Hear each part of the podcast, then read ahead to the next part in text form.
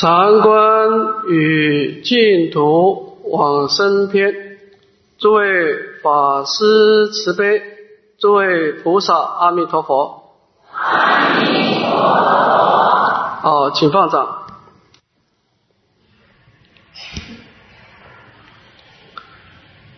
那么我们这一次跟大家讨论的主题是有关净土中的往生的问题。我们上次讲到念佛篇，那么就是怎么样建立我们心中的佛号。我想，经常在念佛的人，我们会发觉啊。当我们心中要建立佛号的时候，刚开始是有障碍的，因为我们会打妄想，所以我们原来的妄想跟新进来的符号，它会产生一种抗拒、排斥的作用。这个时候怎么办呢？上岛大师说啊，要修皈依，要具足皈依之心。那么我们怎么样能够跟阿弥陀佛的功德产生皈依呢？上岛大师说要建立两种的信心。第一个，我们要相信自己业障深重，求出无门。当然，我们一般人没有经过关照的人，我们会觉得说我今生也没有做什么错事。但是如果我们今天把生命，回溯到无量的过去，我们会发觉，我们过去已经累积很多的杀盗遗忘的罪业，而这个罪业的力量，我们现在已经没法处理了，没办法处理了。就是说，你从现在开始，你不睡觉，你也不吃饭，每天拜忏也没有用了，没有用了。所以我们现在后面面对的无量无边的罪业。而我们自己已经没办法处理了，这是第一个概念。先了解自己是怎么回事。那么，所以我们现在是一个需要被救拔的人，而我们自己却没办法去救拔自己。那么，第二种信心呢？相信弥陀大愿必定救拔。你相信阿弥陀佛一定可以救拔我们，所以从这两种信心。对自己的信心，相信自己业障深重；对弥陀的信心，相信弥陀必定救拔。所以这个时候，我们就能够生皈依。这个时候呢，当你提起佛号的时候，跟你平常念佛的时候，那就完全不同的境界。那叫一个坚持，不能念要他念，不能专要他专。也就是说，念佛的人会失败，只有一个原因。你没有觉醒，因为你认为佛号对你来说可有可无嘛。你这种心态，你一天念十万声佛号都没有用，因为你不能把佛号跟你的生命做一个重要的连结。因为佛号对你来说，它在在你的生命当中是扮演的一种可有可无的角色。也就是说，我没有它，我照样活得可还不错。那你这样子，你一辈子不可能把佛号念好，不可能。因为你的心态不记住皈依啊，所以在念佛边，我们花了很多时间啊，告诉自己，我们怎么样把自己的生命跟阿弥陀佛的功德做一个明确的定位。你要把位置找对。我们是业障深重，求出无门。阿弥陀佛是万德庄严，必定救拔。你只要有这种概念，你一定可以把佛号念好，因为。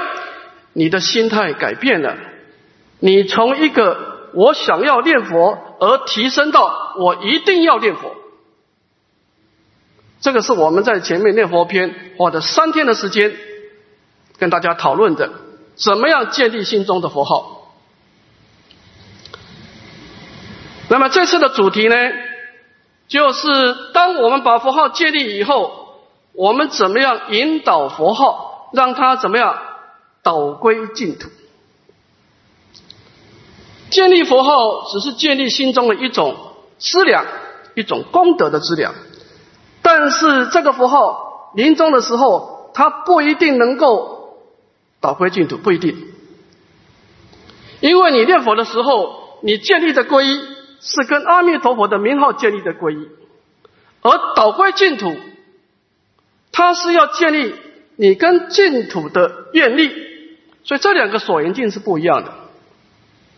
我们念佛的所缘境是佛号，是阿弥陀佛；往生的所缘境是净土的一正庄严，这是两码事。所以，当我们提到往生的时候，那么就牵涉到临终的感应道交了。啊，那么感应道交在经典当中讲的最明确的，我们引一段小经文来说明什么叫感应道交。他说啊，一个人临命终的时候提起佛号，你也提起佛号，他也提起佛号。那么为什么有些人往生，有些人没有往生呢？同样是一种往，同样是一句佛号，为什么有些人的佛号能够求生净土，有些人不可以？那么佛陀讲很清楚说，说诸佛如来是法界身啊，入一切众生心想中。这个地方讲到两件事，第一个佛陀自受用的功德，佛陀自受用功德是佛陀是法界身啊。那么法界是什么意思呢？圆满自在意啊！佛为法王，依法自在。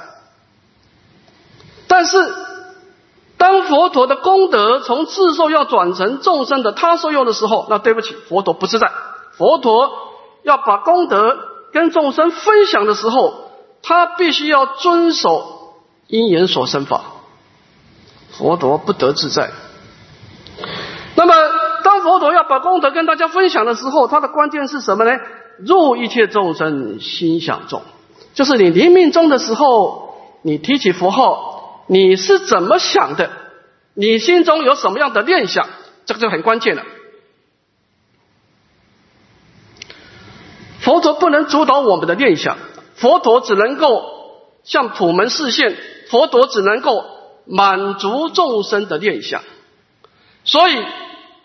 当你提起佛号的时候，我们只能够说你很会念佛，但是不一定你就能够往生。你这个是往念佛跟往生本来就两码事。我再讲一次，念佛的因缘是对佛号的信心，对阿弥陀佛的信心；往生的因缘是你跟净土功德的一种智慧的关照的愿力。这本来就不同的所缘境嘛，不同的因缘嘛。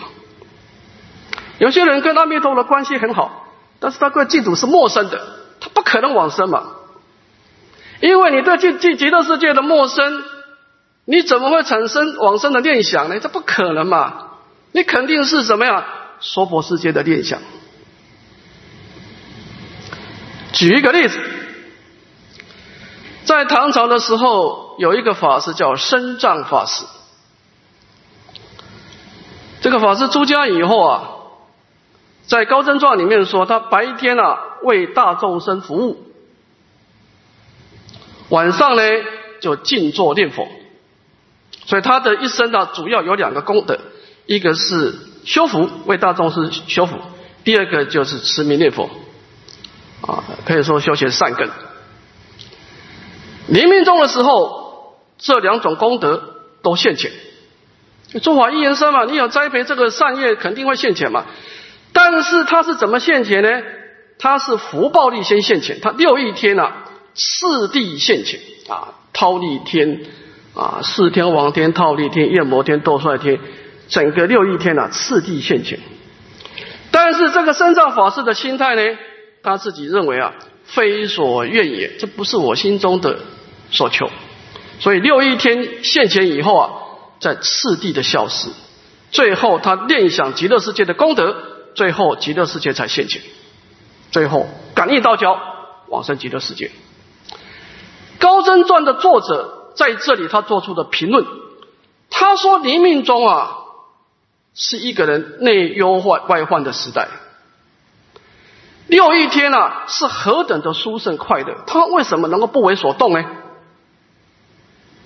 因为他心中有坚定的往生的念想，所以诸位。我们一般正常人啊，一辈子这样子走下来，我们造的业啊，绝对不是净土的业而已，你肯定是造的很多很多多元化的业，各式各样的业，指不定临命终的时候是什么样的业会掀起现行，指不定。那么你怎么能够坚持到最后，等到阿弥陀佛的莲花现前，你才跟他感应呢？你心中一定要有一个很坚定的往生的念想。如果你抱着一种六神无主、可有可无的心态，那你临命终的时候，肯定是什么东西一来你就跟他走了。所以，当我们开始透过皈依，开始建立佛号以后，我们要做的第二件事情，就是让这些所有的佛号导归净土，就是怎么引导佛号。那么当然，佛号是受我们心态的引导了啊！诸佛如来是法界身的，入一切众生心想中。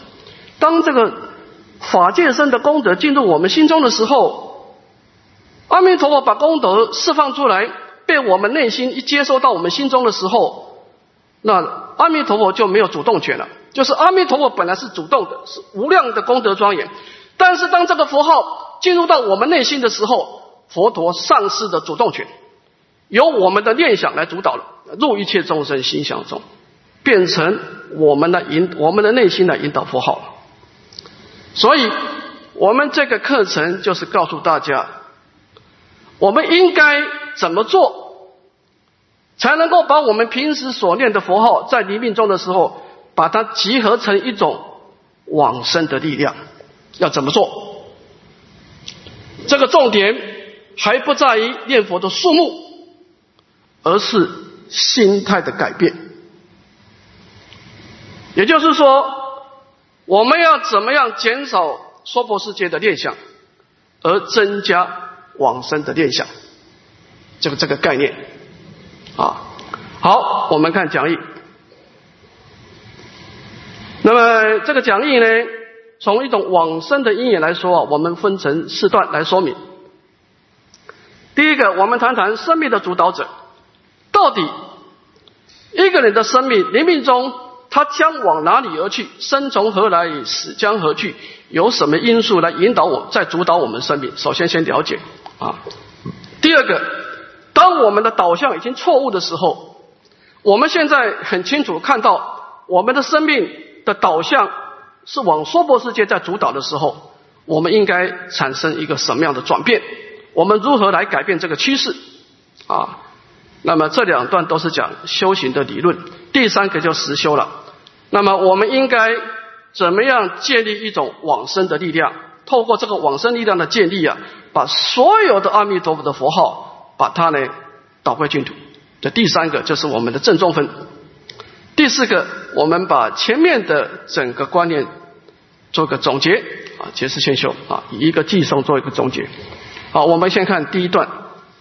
那么，所有净土中的人都要先知道一件事情：生从何来，死将何去啊？就是引会引导、会主导我们生命临终的时候有哪些因素？是在主导着我们啊。那么天台宗啊，把生命的缘起啊分成三种概念啊。这天台智者大师啊，他这个判教啊藏通别人四教啊。那么四教判教里面，他就把它判成三种三种缘起啊。先看第一个啊，我们把它念一遍啊。一业感缘起，灭色取空，诸行无常，是生灭法，生灭灭已，即灭为乐。二赖也缘起，万法为事，为事所现，为事所变。三真如缘起，正念真如，达望本空，知真本有。那么我们一个人的人生啊，为什么他会快乐？为什么他会痛苦？为什么有些人他死了以后能够做人，有些人要到三恶道去呢？那么第一个概念就是业力不可思议，万般皆是业，半点不由人啊！这是佛教学习佛法第一个概念，就是人生是由业力来主导的。那么业感缘起的思想啊，是我们刚学佛的时候的第一个概念，但这个概念它的缺点呢，会创造一种对立的思考。如果你你你你老是活在业力啊，你什么东西都是用业力思考啊，你的人生当中你的念想就是善业恶业，然后就没有了啊，你根本没有空性的思考，没有心性的思考，只有业力的思考。那么你这种人容易落入两种极端。第一个，对生命过度的乐观，比方说人天种性。那么你既然万般都是业，半点不由人，那我来生想快乐离苦得乐，我当然是多多的忏悔业障积极治疗，多修善业。啊，这是第一种人。但是这种人当然就不知道怕啊，他对人生啊，他他说修，他为什么做义工呢？他心中有一个强大的念想，就是观想来生美好的愿景，比方说财富，比方说名利，比方说甜蜜的眷属等等。人天种性，他看到了人生的蜂蜜，没有看到人生后面的刀锋。啊，这是第一种人啊。所以业感缘起，第一个对人生过度的乐观，第二个生闻人。对人生过度的悲观，既然万般都是业，半点不由人。那诸位知道，业力的东西是刹那刹那变化的。因为你造业的时候，你造善，你也不是一直造善啊。所以他得果报的时候，也是刹那刹那生灭。所以他变成一种思考，叫做灭色起空。比方说，这个生物人在业感缘起，他会体验一个道理，叫诸行无常，是生灭法，生灭灭以即灭无的为乐。他用无常的这两个字的概念来看遍人生啊，他觉得人生都是暂时，都没有价值。然后如千般快乐，无常总是到来。所以他把所有的生命的希望寄托到哪里呢？极灭为乐。他认为只要是有为的生命，你就要付出代价，因为所有的生命现象都是悲哀的，都是不幸的。人生的快乐只有一种情况，把生命现象消失掉，让极灭的现象现前，这是唯一的出路。那么这种思想也太过极端，过度的悲观，否定的所有生命的价值，否定了一切有为诸法。所以业感缘起，它的好处会让一个人谨言慎行，注意业力不可思议。但它的缺点呢，容易落入乐观跟悲观的。两种的思考，举一个例子，业感缘起最有代表性的就是舍利佛呃目犍连尊者的灭度。目犍连尊者我们都知道，佛陀弟子里面神通第一的。当老人家有一天在山中打坐的时候啊，他以过去的业力啊，看到的这个执障外道啊，从他这个地方走过来。当然，阿罗汉不想要惹是生非啊！以他的神通力，这些外道算什么呢？阿罗目犍连尊者可以一手把这个西明山给擒起来，拿把那七面山拿起来。但是作为阿罗汉呢，他就是无真三昧，他就是不想跟众生啊有过有这种纠纷，所以他用神通力就飞到另外一个地方去继续打坐。但是没多久，持障外道又到他打坐的地方去了，他又用神通力又飞到另外一个地方去。如是第三次，执障外道还是出现，他就知道业力不可思议，闪不过了，所以他就没再离开了，就被执障外道打死了。在阿含经上说啊，目目犍连尊者是被打成肉酱，但是阿难尊者用衣服把他这个肉包起来，啊，到佛前的佛陀的地方啊，他再用神通力把他的肉再结合起来，向佛陀礼拜以后再入灭。为什么？因为神通难抵业力啊！再举一个例子好了，比方说释迦族的灭亡，诸位，佛为法王，以法自在，但是佛陀贵为佛陀，他保护不了他的家族啊。释家族的灭亡是琉璃王派的大军啊，要去灭释家族，佛陀在路上啊，经过三次的阻碍都没有成功。结果整个释家族，啊整个家族被灭掉，一个都没有。那整个那个恒河啊，那杀到恒河啊，那血流成河，那都是红色的。目犍连尊者看不下去了，用神通力啊，救起了五百个壮丁啊，希望能够留个释迦种。结果杀完以后啊，这些救起来这五百个壮丁呢，也变成血水。为什么？因为万般皆是业，半点不由人，业力不可改变。所以业感缘起的经典啊，在阿含经啊，处处皆是强调业力不可思议，而且它这个业感缘起啊，是不可改变。所以你看，声闻界里面很多的业啊，造了以后是不通忏悔的，不可以忏悔的，因为它的来源就是业感缘起啊。所以我们在了解人生的第一件事情，业力深深的主导我们的快乐，主导我们的痛苦，主导我们的来生，这第一个概念。当然，这种概念不圆满，我们再往下看，第二个那业缘起，叫做万法唯识。当我们从业力的思考提升到大乘佛法的时候，第一件事情会知道，其实业力是没有自信的，业性本空。因为心能造业，心能转业，就是说，其实业力是保存在内心的深处，这个很重要，它不是单独存在的。所以，从唯识的角度是说，什么叫业力？它是第八世的种子嘛。哦，那么这个地方就给我们一个希望了。既然业力它是以种子的情况是摄持到内心当中，那么第八世怎么样？它受熏，也就是说，你第六意识的思想，你本来业障很重，但是你学经典以后，你开始。培养一个美好的思想，比方说啊，富贵从布施中求。你本来是贫穷的业很重，但是你开始学习施舍，用布施的心来转千贪的业。比方说，我们过去生因为嗔心重，所以造成丑陋的果，丑陋的业很重，它业力一直在释放。但是我们今生修慈悲观，啊，庄严从。这这个这个慈慈悲中求，那么这个时候呢，你的思想会改变你的业力。为什么？因为第八世它是受前期转世的欣喜，所以我们看为事所现，为事所变。第八世在释放业力的时候，其实它某种程度受这个第一个事是为事所现，这个第一这个事啊是第八世，就是业力。那么第二个为事所变呢？这个事啊，就是前六世。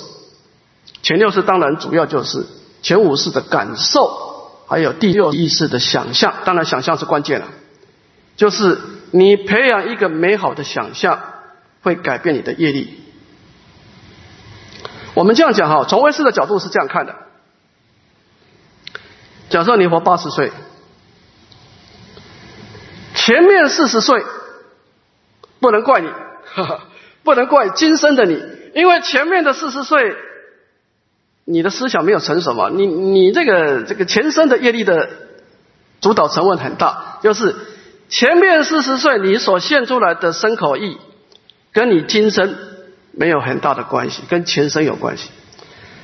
但是你四十岁以后，你的第六意识已经活动四十岁了，你某种程度你今生的思想的因缘。已经放进去了，所以一个人年纪稍微大一点了，可以看出你今生的思想有一点轮廓了。就是一个人到了七八十岁的时候啊，大概也看到你过去的业力，但是这个业力的成分就不高了，主要看到你今生的思想，因为他受训。举一个例子，《了凡四训》，这是最简单的例子。你要是越敢言起，万般皆是业，半点不由人。了凡四训，他给人家算命，他本来是没有儿，第一个没有儿子，第二个活到五十几岁短命。但是他开始修他的思想，他觉得他这个人啊，刻薄啊，孤僻，所以他开始修慈悲包容。所以后来他改变了，他生了两个儿子，活到八十几岁。所以。业力不可思议，其实你的思想更不可思议啊！所以我们从一种业感缘起，慢慢的提升到哦，原来万花为事啊，就是生命其实业力是一个次要因素。以净土宗来说，这个很重要啊。你如果相信业感缘起，你就不会往生的，那就没有什么大业往生的概念了。净土中的大业往生啊，为什么生死业可以带走？你一定要建立万法为，你一定要大乘思想。业由心造，业随心转。啊，就是我们可以透过一种思想的转变来引导业力啊，这是第二个概念，这个概念非常重要。而第六，这个思想的转变，我们到后面会广泛的应用啊。所以我们到现在已经知道两件事情的，人生是由业力跟思想的结合，啊，包括平时，包括临终啊，当然思想是主导者，业力是被动的啊。那么第三个思想也很重要，叫真如缘起，就是正念真如，达望本空，自真本有。前面两种概念呢，都是在探讨人生的枝末，知末。啊，就是，反正你已经有人生了啊，人生是往好的方向走，往坏的方向走，就是业力跟思想结合。那么真如缘起呢，在探讨生命的根本，为什么会有生命？你从什么地方来？啊，那么这个地方就牵涉到安住真如的观念了。啊，安住真如，我们解释一下啊，真如啊有两个意思。啊，你要安住呢，有两个，你要去了了解它两两层意思。第一个清净意，第二个具足意。那么真如本性的概念呢，他来看人生呢，是达望本空，他觉得人生本来就不存在的，这是第一个思想。啊，清净本然就是本来就没有人生的啊。那么人生它虽然本来没有，但是。知真本有，具足意呢？我们一念心性呢，其实它不但没有业力，也没有妄想，它本来是具足无量的性功德。也就是说，按照楞严经、华华经的思想，我们一念心性呢，用来打妄想，用来造业，用来轮回生死啊，是不正常的，是不正常的。而用心性来。成就功德来往生来成佛是正常的，这个是一种怪概念啊。也就是说，同样一念心性，佛陀把它操作成无量的功德庄严，这个是正常的，这是合乎本性的，顺从本性的。而我们是操作错误。当然，我们现在无量劫来一直流转，我们一个人一一旦到晚做乞丐，就觉得哎做乞丐很正常，其实不对啊啊。所以，诸位，一个人你想要改变人生，你想要求生净土啊，首先呢，当你要厌离娑婆的时候，很重要一个观念，你要否定娑婆的存在。这个概念会对你产生很大的加持。如果你肯定本来就有娑婆世界，本来就有业力，你就很难处理你的业力，很难处理的。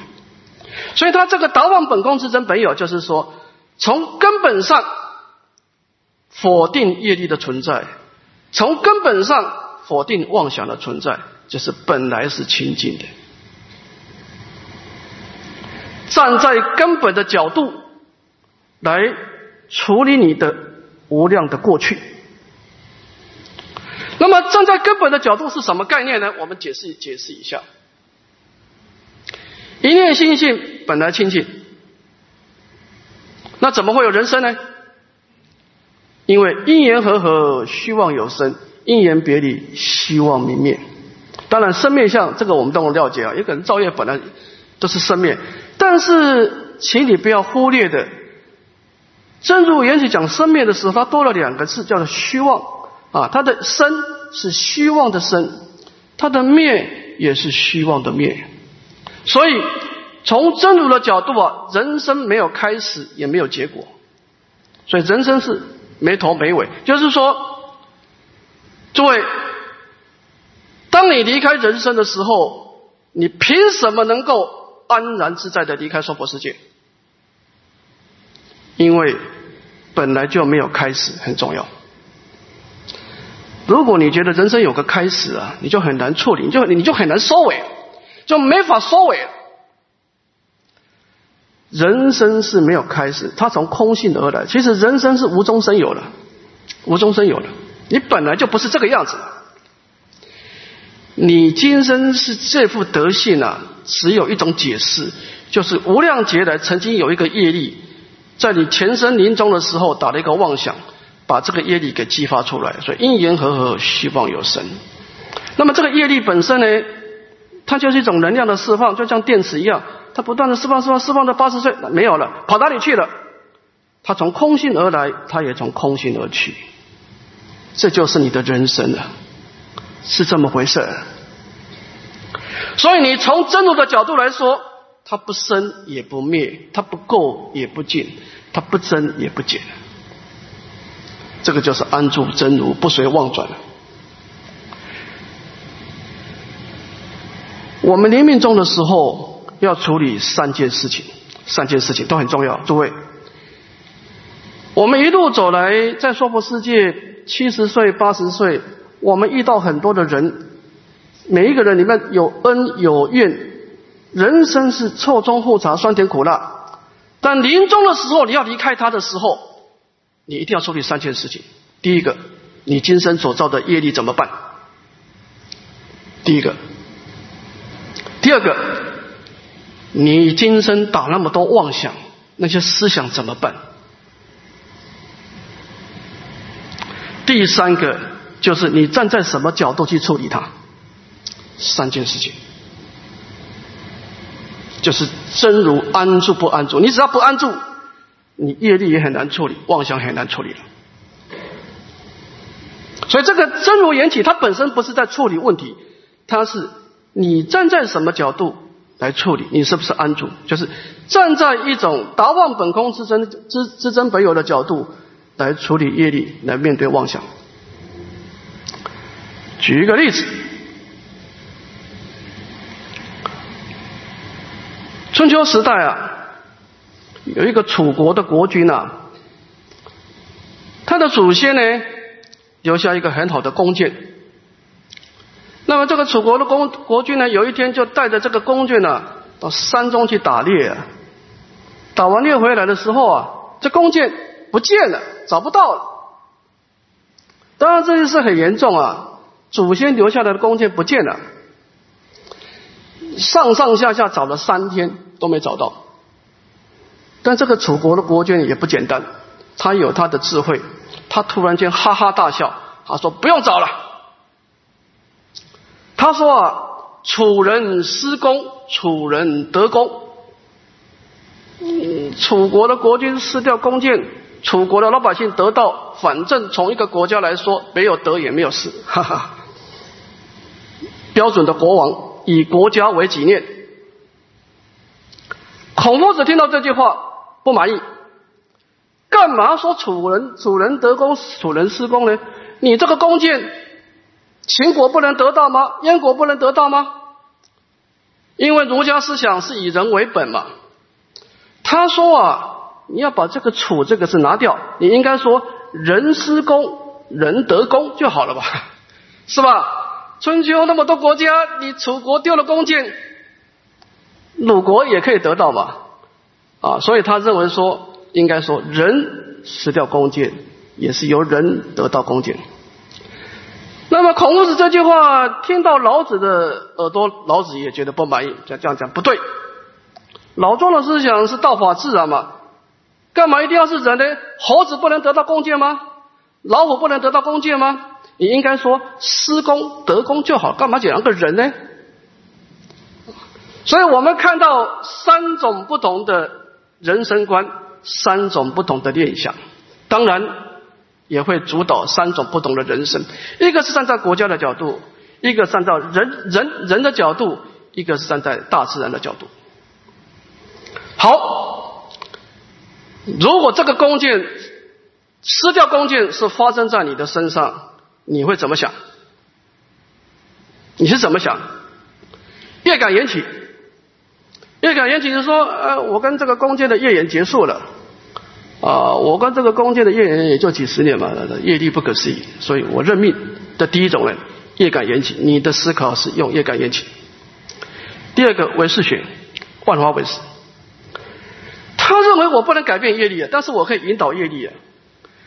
撕掉弓箭多好的事情啊！表示我可以重新买一个弓箭了。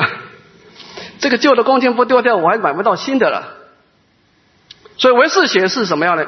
他认为说啊，我不能改变环境，但是我可以重新解读环境。我不能改变我的生命，但是我可以引导我的生命趋向于好的地方。他用美好的思想来引导业力，不错。那么真如缘起对这个弓箭怎么看呢？他认为本来就没有弓箭，所以对弓箭对他来说不生也不灭，不垢也不净也不净，不增也不减。他只不过是因缘和合，希望有生。他来的时候也是一个因缘和合的假象而来，他走的时候也是因缘假象的消失。从真如的角度来看，他本来就没有得，当然也没有失的问题。三种人。来看这个弓箭的得道跟失的失效。当然，这三种人他要往生的角度就不一样，不一样啊。所以，诸位，我们无量劫来经历过很多很多很多次的生命，所以我们现在到现在啊，要从娑婆世界的因缘要跳到极乐世界的因缘了，叫做换一个很大的跑道啊。这个时候就不是看谁业比较轻重的问题了，因为业力大家差不多了，那打的妄想也差不多了。智慧很重要，你用就是说，现在我们回顾我们的过去啊，每一个人都是一堆的烂摊子，但是你怎么处理它就很重要。净土中很简单嘛，你要大业往生嘛，你要把娑婆世界给把它打包起来。把它发到净土去吧，方法很重要。所以往生完全是智慧的问题，是智慧的关照。念佛很简单嘛，念佛你只要有皈依的信心，就可以把佛号念起来了。但是往生可不是这么简单的，往生它牵扯到待业，这不是念佛而已啊。你过去的业力、过去的妄想，它不会放过你的。也就是说，咱们今天。念佛不是从零开始啊，我们是一个人生经过了历尽沧桑、无量劫的人生，到现在才开始要求生净土啊！你怎么面对你的过去啊？怎么处理你的过去啊？所以现在只有一个方法，就是这三个要完全整合起来，站在真如缘起的角度来处理业力，站在真如的角度来调整妄想。把娑婆世界的业力沉淀下沉淀下来，把娑婆世界的妄想沉淀下来，而建立一个往生的念想。所以，真正虽然我们修学是三个次第业力、思想、真如，但是实际操作的时候啊，这三个是结合的啊。那么，等到我们下一堂课再来谈谈啊，应该怎么来建立我们一个往生的念想啊。好，我们休息十分钟啊。